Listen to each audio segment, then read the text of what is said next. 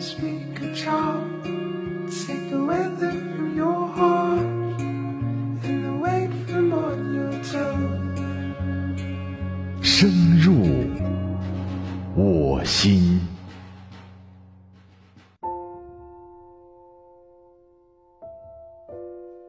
各位晚上好，欢迎聆听本期《深入我心》，深入我心，用声音温暖你。我是麦麦。本期《深入我心》继续麦麦的书签，与您分享的这本书书名叫《由内而外的教养》。这本《由内而外的教养》是在美国畅销了十年的育儿经典，作者。丹尼尔·西格尔是哈佛大学医学博士，他创造性的将人类学、生物学、认知科学、社会学、神经科学等多门学科与心理学融合，开创了人际神经生物学这门新学科，专门研究人际关系和大脑的密切关系。他是情商之父丹尼尔·戈尔曼最为推崇的。脑科学家。近年来，丹尼尔将自己的研究成果应用于家庭教育，传播给大众。丹尼尔经过多年研究发现，正是我们的经历，尤其是童年经历，塑造了我们的大脑，决定了我们的思维，并且影响着我们养育孩子的方式。只有更加深入的理解自己的经历。解决早年未处理的精神创伤，才能有一个健康而且轻松的亲子关系。这就是所谓的由内而外的教养方式。接下来，我将从记忆的提取机制、亲子关系中的三种依恋模式、如何发现自己不好的童年经历三个方面，与您分享。怎样完成由内而外的育儿之路？人类的记忆有两种，分为外显记忆和内隐记忆。内隐记忆是导致痛苦情绪的重要原因。如果过往经历的痛苦没有在心理上得到妥善处理，大脑关于这些经历的内隐记忆就会跳出来，提醒你的痛苦。如果父母有一些问题没有得到妥善解决，会很容易将自己过去不健康的行为或者心理模式传递给孩子，导致历史反复重演。有一位妈妈叫玛丽，每一次带孩子去买鞋，都会对孩子所选择的款式挑三拣四，把鞋贬得一文不值。她就好像是控制不住自己一样，每一次都这样。这跟妈妈小时候的挫败经历有关。玛丽的家里有兄弟姐妹八个，妈妈每一次带他们出去买鞋的时候，都是赶着大减价去。商场满是人，玛丽总是在慌乱中仓促的挑选自己喜欢的鞋子。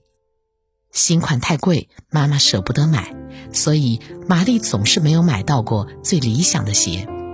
妈妈花钱很不情愿。而且总是很爱生气，所以玛丽想到买鞋就会很痛苦。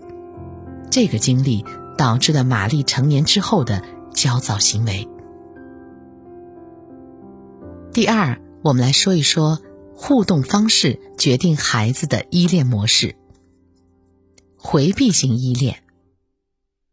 人们如果在童年生活当中缺少和父母的情感交流，他们就会好像感受不到他人的存在，对孩子的感受也不敏感，甚至对自己的情感信号也不理睬。这些人在为人父母之后，不能每次都明白子女发出的需求信号，长此以往，孩子将会形成回避型模式，也就是说，孩子不去依赖父母。跟他人的关系也会变得冷淡，他们会为了防止内心变得脆弱，不断弱化右脑对情感的感知，逐渐形成依靠左脑的理性思维方式。第二种，焦虑型依恋。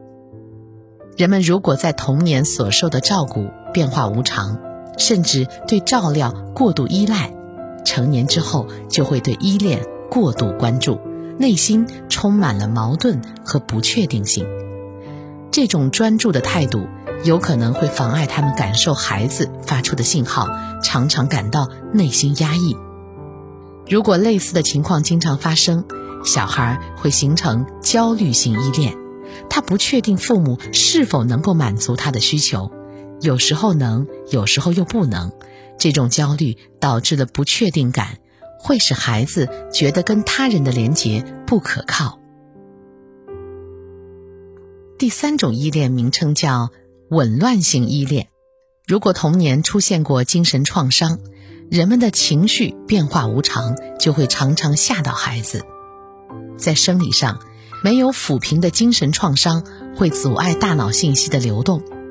左右脑的协调能力也会受到损害，在反思生活的时候会陷入混乱，使他们不能够连续的描述过去的生活，这就导致了他们对生活意义的感知出现问题，情感无处安放，慢慢的对情感的体察变得麻木，注意不到他人的情感，进而影响人际关系，也不太会沟通，不能控制自己的情绪。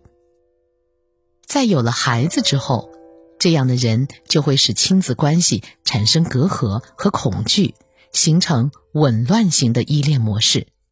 孩子学不会调节自己的情绪，很难处理自己和他人的激烈情绪，心理上可能出现分裂倾向，面对压力的时候无能为力。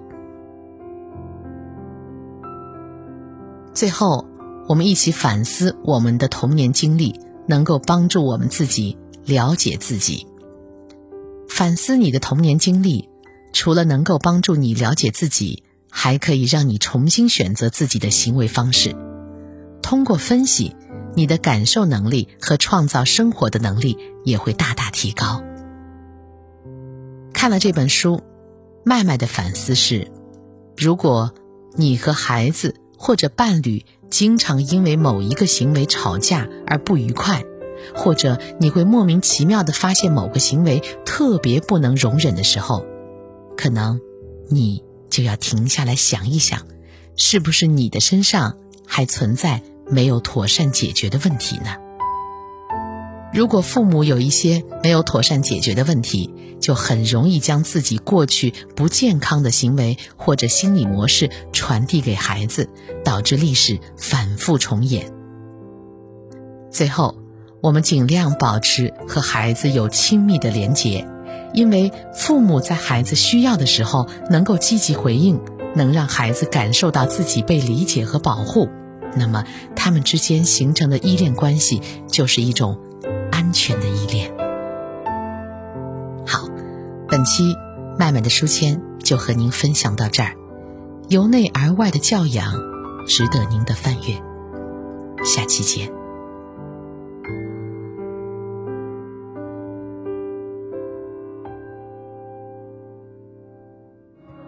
Drop and speak a take the weather